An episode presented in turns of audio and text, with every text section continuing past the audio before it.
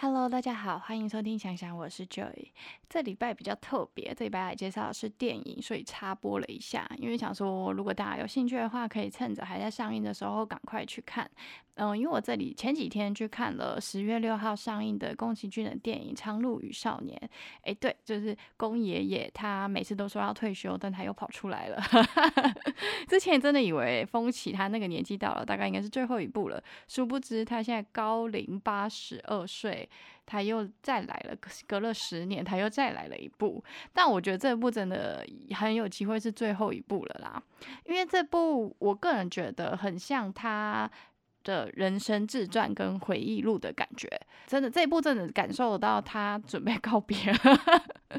因为因为风起那部讲的是他的梦想比较多，所以风起我个人是因为因为跟飞机有关，我个人不是很懂。但我有朋友修飞机的，他就觉得他那部很好看。那那那部我跟我朋友那时候是我高三的时候吧，我好多朋友同学陪我去看，然后大家都看看不太懂，大家都觉得蛮无聊的，然后说是有点失望的，因为因为大家都会期待在宫崎骏再回去以往的那个就是神隐少女啊、天空之城啊、霍尔的移动城堡那种比较奇幻刺激的风格，但风起是没有的。但这一部《苍鹭与少年》的话，我觉得它不止结合了以前那种比较奇幻的风格，我觉得这一部给我的感受是真的就是蛮深刻的，后劲很强。看完的隔天，它有蛮多片段会让我一直在思考它要表达什么。所以我觉得这部还蛮值得大家去看一看的，因为就算你你因为因为这部评价还蛮两极，有些人觉得这部有点难懂，我觉得这部对我来说反而没有像以往的有一些我有点看不懂，但这个也有可能是年纪的关系啦，因为像我小时候国小的时候看霍尔的移动城堡，我也是看不懂啊，但就觉得很精彩，霍尔很帅这样，然后神隐少女前面很恐怖，就爸妈变成猪啊，后面就是那个白龙很帅，反正就是都是。都是男主角很帅，我我相信霍尔应该是每个女孩子小时候的偶像吧，大家都觉得霍尔特帅啊。那不止不止这些刺激的，或是你知道男主角很帅的，他还有很多就是就是星之谷啊，不是他当导演的，但好像是他有当制作人的啊。然后猫的报恩啊，他当企划的，来自红花板，反正就很多，他也有一些比较比较就是不是他。他指导的啦，我也都有看，反正基本上跟他有关联的，就是或是以前小时候迪士尼频道会播的，我基本上全部都看过，因为从小都是电视儿童啊，就特别喜欢看这些，所以这次有可能是因为年纪到了。比以往觉得其他的纯粹好看来说，这个也是我觉得是好看的。但是不止有好看，这次我反而觉得让我就是感触蛮多的。但我觉得这部就是因为蛮多人说，其实好像蛮多人看不懂的，觉得这部太深了，就是不太懂要表达什么之外。我觉得光是就是凭着它的剧情啊，然后还有因为它里面有无数多的彩蛋，如果你真的是从小看宫崎骏爷爷的 作品长大的孩子们，我觉得进去看一下，你应该会觉得就是会很多惊喜在里面啊，因为真的有太多太多场你会看到，嗯，前面就会出现汤婆婆的缩小版，还有七个，然后你他那个还会有卡西法的女版，艾丽缇那个穿人物就是穿那个。就是那个卡西法女版又长得很像艾丽缇，然后他们会会穿那个建筑物，还有反正就是太多太多，还有霍尔的草地，然后还有那个霍尔门的概念，反正好多讲不完。然后在城堡外面攀爬，就是那个以前那些天空之城啊，然后还有那个隧进隧道啊，像神隐少女啊，反正真的是。讲不完的彩蛋，真的每每一幕你都一直觉得似曾相识，好怀念哦，好怀念哦，这样，就就凭着它的精彩度，还有电影本身的那个手绘的质感，因为他们现在还是采采用传统动画的方式下去制作，它每一个的画面啊，其是那个光影画下来的洒下来那个感觉啊，我觉得还是非常非常的漂亮，就是而且宫爷爷年纪这么大了，八十二岁，我觉得大家且看且珍惜。就是就是看以后再看到这种就是传统手绘的电影，我觉得没有办法有这么就是这么容易看得到啦。现在大部分都是电脑动画，要结合蛮多的，但手绘一定有，就是很多东西还是需要用到电脑。他们还是维持这种最传统的动画制作方式，其实是需要下很大的成本跟时间的。但当然不只是宫崎骏我喜欢，我也喜欢非常多的动画导演，就是他们有出的话，有空基本上我都会去电影院看一下。老实说，我去电影院看动画的。的比例好像比看那种一般的电影还多，大部分都是去看动画的，因为每个动画导演的风格都不太一样嘛。像宫崎骏的风格，大部分讲的都是嗯大自然的力量啊，然后还有一些战争，因为他有反战还是反战思想啊，还有就是比较坚毅的女性角色，然后还有很多的飞机，通常是会看到自己，然后比较奇幻的风格啦。然后像我也很喜欢，就跟大家简单介绍一下，我还蛮喜欢的一些动画导演，那基本上都是很有名的，大家应该有在看的人都知道，像是也是吉普力的创办人之一高田勋。但是已经过世了。就是他之前的一部电影，大家一定都有看过《萤火虫之墓》，这个大家都会看到哭吧，超好看的。因为以前那个悠悠 TV 都会播，我是在悠悠 TV 看的。而且我觉得，就是宫崎骏这部电影前面也有在致敬《萤火虫之墓》的意思，因为就是前面那个战争，然后妈妈在医院就是着火了，然后小孩冲去啊，我就基本上完全看得到萤火虫。之墓又在重现前面，重现在我眼前的那种感觉，非常非常的像，就是也算是一个彩蛋之一。再就是细田守，就是这个导演的作品有《夏日大作战》，我觉得是他所有作品里面我就特别特别喜欢的一部。小时候看那个就是那个牌的。打那个那个是日本的那个花牌吗？我记得好像是花牌。然后在虚拟的世界，他后来也有一部就是《龙与雀斑公主》，是比较像那个风格的。可是那个后面就没有，我觉得没有收的很好，就是我后面也看不懂他在干嘛。然后他后他有一部《狼的孩子雨和雪》，我觉得蛮好看的。但在《狼的孩子》之后的那两部，就是《怪物的孩子》啊，还有《未来的未来》，我个人就觉得嗯不是我喜欢的风格。我看的时候我就觉得蛮无聊。的，而且对细田守来说，就是，嗯，你找他的资料，你就会看到了。我觉得吉普力蛮对不起他的，就是因为吉普力，就像讲到宫崎骏，大家一定会知道《霍尔的移动城堡》吧，这是非常非常非常知名的一部动画。但是其实霍尔一开始是请细田守做的，然后做了三分之二，他们换人。才，然后最后才换宫崎骏接手，这样我是个人是觉得蛮过分的啦，就是而且那一部后来评价很高，然后又非常的火爆啊，红极一时，没没有人，我觉得看有看过动画的人，没有人没看过《火的移动城堡》，就算没看过动画的人都看过那一部，就是那一部真的是所有少女心中的梦，所以我觉得那个吉普力这这就是对他有点过分啊，就是蛮惨烈的。然后再来就是新海诚嘛，我觉得就是现在是他的时代啊。就是 自从红了那个你的名字之后吧，他就是他有他，因为因为宫崎骏是已经是到一个时代的结尾了，动画的时代的，他是他是一个时代的代表，就是到结尾了。然后现在就是已经自从就是新海诚红了你的名字之后，我觉得已经开始变成是他的时代，就是他出的电影票房都会很高。就是大家都会去看，我个人也是。自从你的名字之后，我都会去看。有《天气之子》啊，《铃芽之旅》那些，我都有去电影院看。但当然，他以前的《炎夜之庭》还有《秒速五公分》，我也都有看过。我记得在 Netflix 有，就是大家有兴趣的话，可以再去补看一下。就是新海诚以前的动画，他以前也蛮多部的了。他，我觉得他有一个很大的特色是，我觉得他超会画水。还有雨，就是它那个虚实混合的感觉。我有时候真的会觉得它那个画面不像是动画，像是它水跟雨还有那个积水啊，都画的像到就是还有天空，真的是画的像到就是我觉得好像是真的。然后但是人物又是动画的，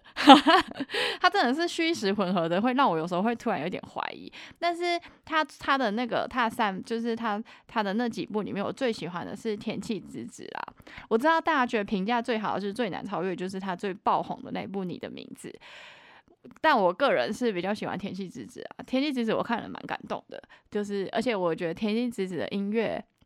做的就是我更喜欢，更深得我心，非常非常的有特色，然后很细腻。那但，《你的名字》也是很好听啊，因为那个是只要讲到只要讲到新海诚，就会讲到日本的乐团 Red Wimps 嘛。就是就像是讲到讲到宫崎骏，你就会讲到久石让。当然，这次《苍鹭与少年》也是久石让操刀的。然后这次还有请到米津玄师来做那个主题曲《地球仪》。米津玄师我应该不需要再介绍吧？这算是日本流行音乐的代表级人物。他的那首《Lemon Wine》。那个 大家不记得那个声音，这个哇，很好笑，就是反正就是红遍全球啦。那我们先继续回来介绍一下这部电影《苍鹭与少年》。这部的日文片名是叫做《你想活出怎样的人生》，但台湾上映的时候是选择跟英文的名字一样，翻译为《苍鹭与少年》。这部电影的灵感是来自于小说家吉野源三郎在一九三七年同名小说。你想活出怎样的人生所来的灵感？电影剧情是原创的，所以是不一样的，跟书是不一样的。所以我觉得这部啊，其实我觉得是宫爷爷 看完之后的感受，就是结合他人生的经历。因为我觉得这部电影真的很像是他自己的自传，就是有点他回忆录的感觉，但是是用他擅长的奇幻故事的风格去讲他整个的人生，就像是。嗯，我知道每很多人看法不太一样，就是我个人的看法。我现在讲的应该都是我个人的看法，因为每个人对这一部的解读不不大一样。当然，我现在都还不会讲到剧透部分，所以大家可以不用担心，继续听下去。等到剧透的时候，我会跟大家讲。不想要剧透的人就先关掉，你看完再来听。然后如果不介意的，我不会讲到太多啦，你们就可以继续听下去。我觉得他这部呢，就是他有出现少年的主角嘛，然后还有一个塔主拯救工。有人觉得塔主拯救工才是宫崎。俊本人，但我个人是认为，呃，少年的主角跟拯救宫那个塔主其实都是他，他只是需要，因为因为你少年要突然变成老年来讲又不太一样，我觉得他只是展现出了他的全部的人生，从年少到年老，然后所以我整部电影看完的感觉是，像是宫崎骏对你说，就是这是我的一生，那你想活出怎样的人生？他给我的感受是这样，所以我个人是觉得蛮震撼的。就是他从头到尾没有在讲他本身那部电影的名字，可是他整部演完之后，很像是他展现了他的人生，他的一生给你看，然后还有很多他人生的经验放在里面，很多暗示，很多一些就是人生会遇到问题都在电影里面了。然后他再来问你，就是很无声的问你说：“那你想活出怎样的人生？”所以我觉得他这部是无声的询问，是后劲很强的。但是，呃，必须说每个人的感受不同，解释也不太一样。就是有些人会觉得很多地方不太能解释。我个人是觉得，如果他真的很明确的传达什么，就告诉大家就是这个，那就就没有讨论的空间了嘛。就是这样就不会被说是艺术。所以大家不要太纠结里面的一些，就是。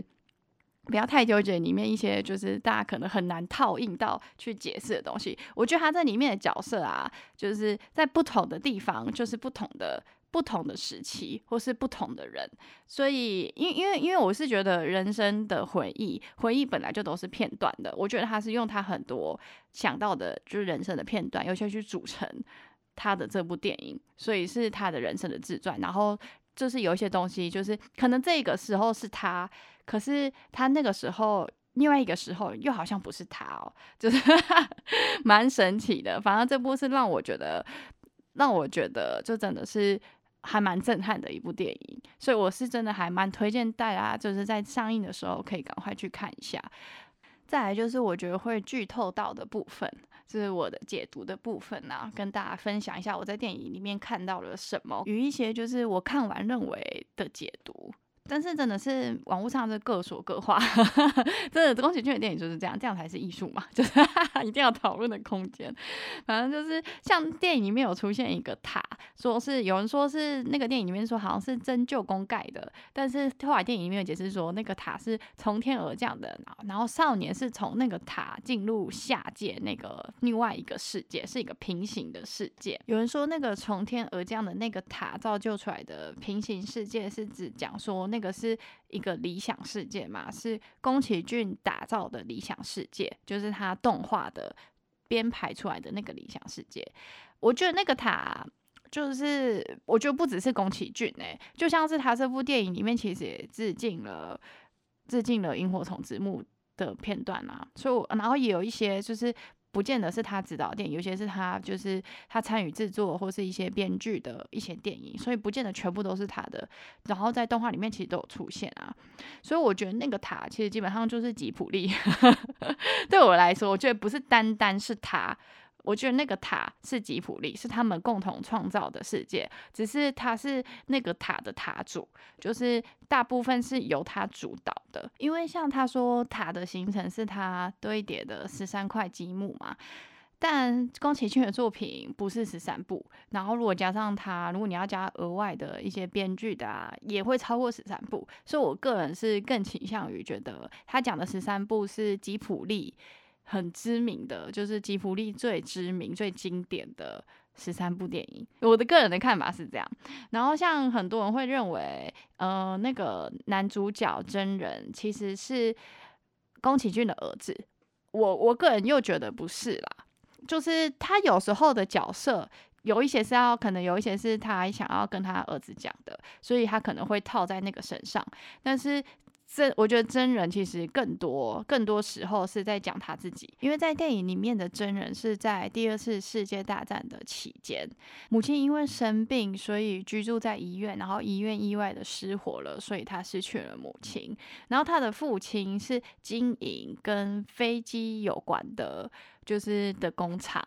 而且两个家庭条件是非常不错的。这个本身跟宫崎骏的经历是对得起来的，因为他是在他经历过二战期间，然后他的母亲确实也是因为生病过世的，然后他的父亲的家族就是在做就是跟飞机有关的零件的条件是非常非常的不错的，所以主角的一些部分跟宫崎骏本身的人生经历是有一些相对应的。地方，但不能说全部都是啦，因为因为像像最后就是舅公有跟那个真人说，就是要一样血缘，就是要相同血缘的人继承。我觉得这个部分其实他在讲他跟他儿子，就是我觉得他会跳来跳去，但是反正因因为你动画没有办法，他又没有说这部是他的纯自传，就是一部。新的原创的电影嘛，他只是是用他的人生经历去讲，所以你不一定要把一个角色套上说他就是谁。我觉得这个部分其实就是他就是把他想讲的讲进去，然后是用他的人生的一些经历下去做的一一个故事这样。所以那那个部分我觉得就是在讲他儿子，就是叫他就是要三年出一部电影，然后再堆叠出一个世界来，但是最后他是选择没有继承的嘛。后来也是觉得他也是可以同意的，但是最后那所以没有人继承，所以最后那个世界崩塌了，就像是吉普力最后卖给了日本电视台。但我觉得他有一些地方就是就是其实是有在讲一些类似他儿子的，就像是他其实电影里面有一个狐狸，就是狐狸是会吃小精灵的。我觉得狐狸其实。还蛮像，反而也很像他儿子。我觉得他有在讲一些，就是很多东西都有在讲，但是就是插在一些不同的角色里面。因为胡提他表达是他被带进来之后，他们这边对他来说就是鱼很少，所以他只能去吃小精灵，就是就是养分很少嘛，就是也不是就是能能就是。就是能表达的很少，然后他们想怎么飞都飞不出去，想出去出不了。我觉得就像是他儿子啊，直到最后塔崩塌了，他才自由。胡提后来都自由啦。我觉我个人是觉得那那边其实更像他的小孩在讲他小孩的问题。嗯，然后他像一些就是那个塔里面里面有不同的派，有鹦鹉啊，有争吵啊，就是这个就像是公司的一个一个公司的经营里面一定有不同的意见啊，有争吵啊，到最后。塔的这个就是整个崩塌，就是直接就是反正我觉得就是蛮呼应他那个塔，其实就是在代表吉普力啊。以我个人的看法来说，然后小精灵要飞上天去投胎，会被就会损失一些嘛。等成熟了，所以我觉得就像是他们的电影，因为就是不是你每一个每一个灵感每一个东西都可以真的去到上面，就是真的他们的一部作品就像自己的小孩一样，所以不是真的每一个东西都可以成功的。出现在大家面前，我觉得小精灵也很像那个东西，就在讲这个。然后里面啊，就是还有讲到，呃真人的那个角色的部分，就是他跟同学，因为他爸爸啦，他爸爸就是在母亲死后一年，他爸爸就娶了。母亲的妹妹就是他的阿姨，一年，而且重点是一年就有小 baby 了。我那时候看看到的时候，就是剧情发展到那边的时候，其实我一看到的时候，我内心想说不会吧，那个不会是他爸新娶老婆这么快？他妈不是才刚过世一年？但后来想想不对啊，那是战争时期嘛，而且在那个是又是古时候，而且又要套用在他们的家族，其实因为他们后来是先住在。就是阿姨跟妈妈的那个老家那边嘛，可以看得出来，妈妈那边也是非常有钱的，所以应该是他们应该是非常有钱的两个家族的联姻，两方都是就是环境非常非常好的，所以能理解为什么就是。呃，妈妈过世了之后，立刻就娶了阿姨。就是你知道 家族联姻的部分，在古时代好像是真的会发生这种事。所以当然我看电影的时候内心有 shock，到后来但是有想说啊，不对，就是那个年代嘛。然后还有两方都是非常非常富裕的，那当然就是会有家族联姻的问题。他才可以继续继承啊。而且对爸爸来说啦，虽然觉得爸爸一年就让阿姨有小 baby 比较瞎了一点，就 但是因为那个那个年代嘛，而且对爸爸来说确实是，如果娶了阿姨，应该也是对。真人是比较好的，只是真人会有一点，有一点不太能够接受啦。刚开始的时候，而且他刚好有电影有拍到，就是还有他刚好就是有碰到，他有看到，就是爸爸跟阿姨比较亲热的画面。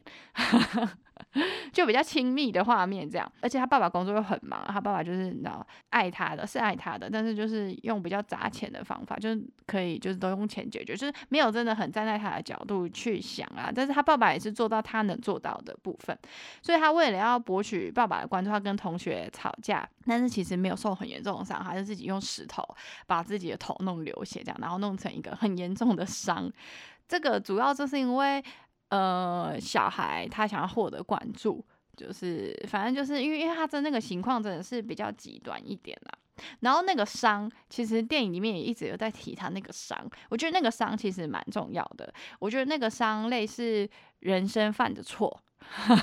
真的他他那个是自己自己打的，但是是怪到同学身上的有没有？就是说那但他但他没有怪到很多同学，但是其实他就是要。代表那个意思啊，虽然他自己就说那他自己跌倒，但是爸妈他也知道爸妈不可能信啊，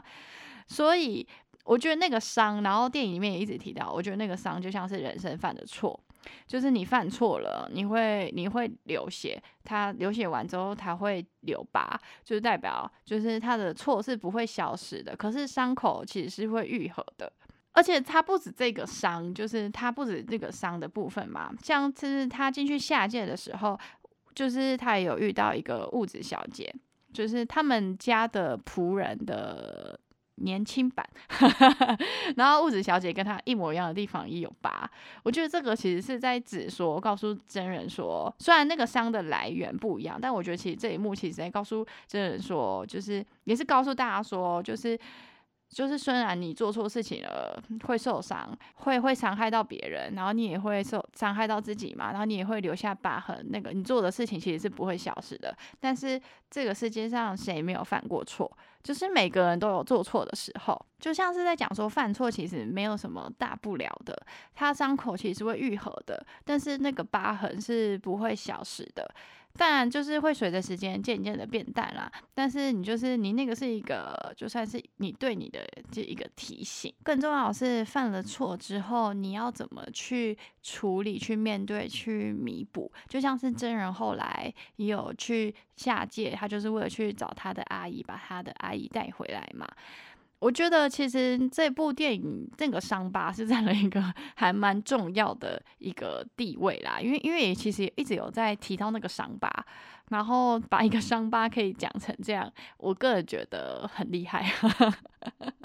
我没有想过这个东西可以这样讲，但是我在看这部电影的时候就有感受到，就是他。要告诉我们伤疤代表的，就是代表着什么，完全是感受得到。我没有想过可以这么表达，但是他我看着电影的时候，完全就有联想到这些。我觉得这算是宫崎骏的神奇魔法，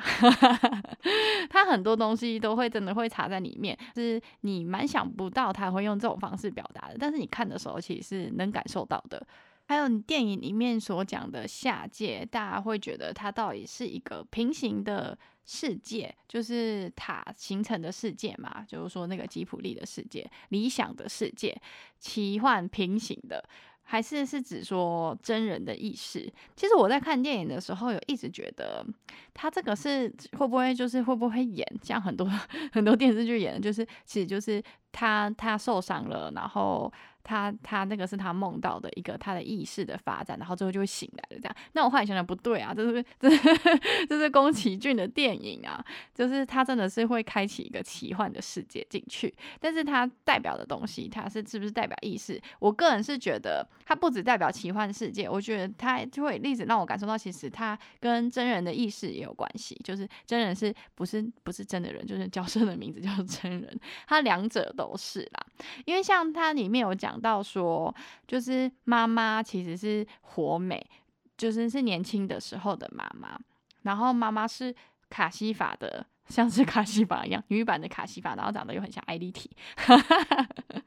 反正就是就是也呼应到他妈妈大火死亡这件事，就是他要内心说服自己，他妈妈其实不怕火，在就是离开的时候。就是火灾的时候离开的时候，其实他是不痛苦的，这样他也更能就是接受，就罪恶感会低一点吧。对他来说，就是在人的意识里面。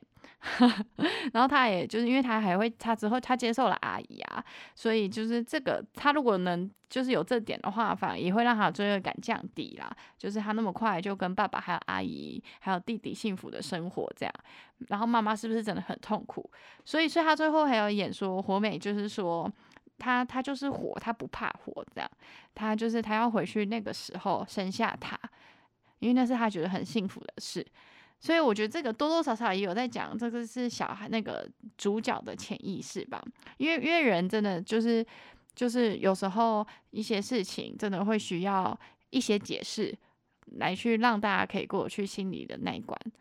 就会就会有一些一些幻想出来。那个是呃人的一些机转。就是心理防御的急转，是为了保护我们自己。就像有些人会，就是发生了很恐怖的事情的时候，他那段记忆是会不见的。那个是我们呃人本身就有的保护。就是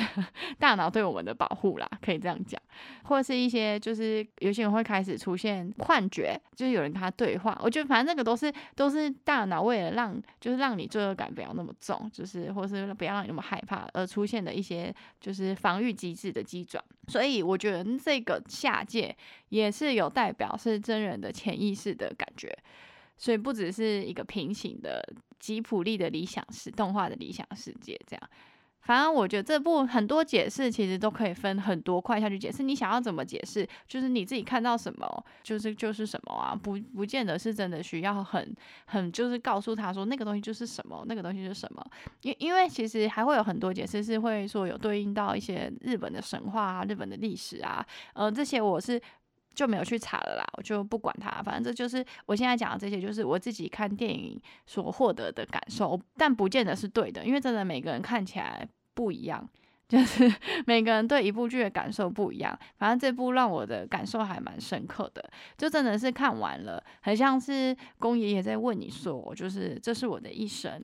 那你想活出怎样的人生？他把很多东西都给你看了，所以还蛮推荐大家去看这部剧的哦。然后，那我们就下礼拜再见了。很抱歉，就是不小心，其实这礼拜本来是要介绍回到十七岁的理由，还有 一人之下，结果又一直拖拖拖拖，不小心又插播了一个这个。那我们下次见喽，拜拜。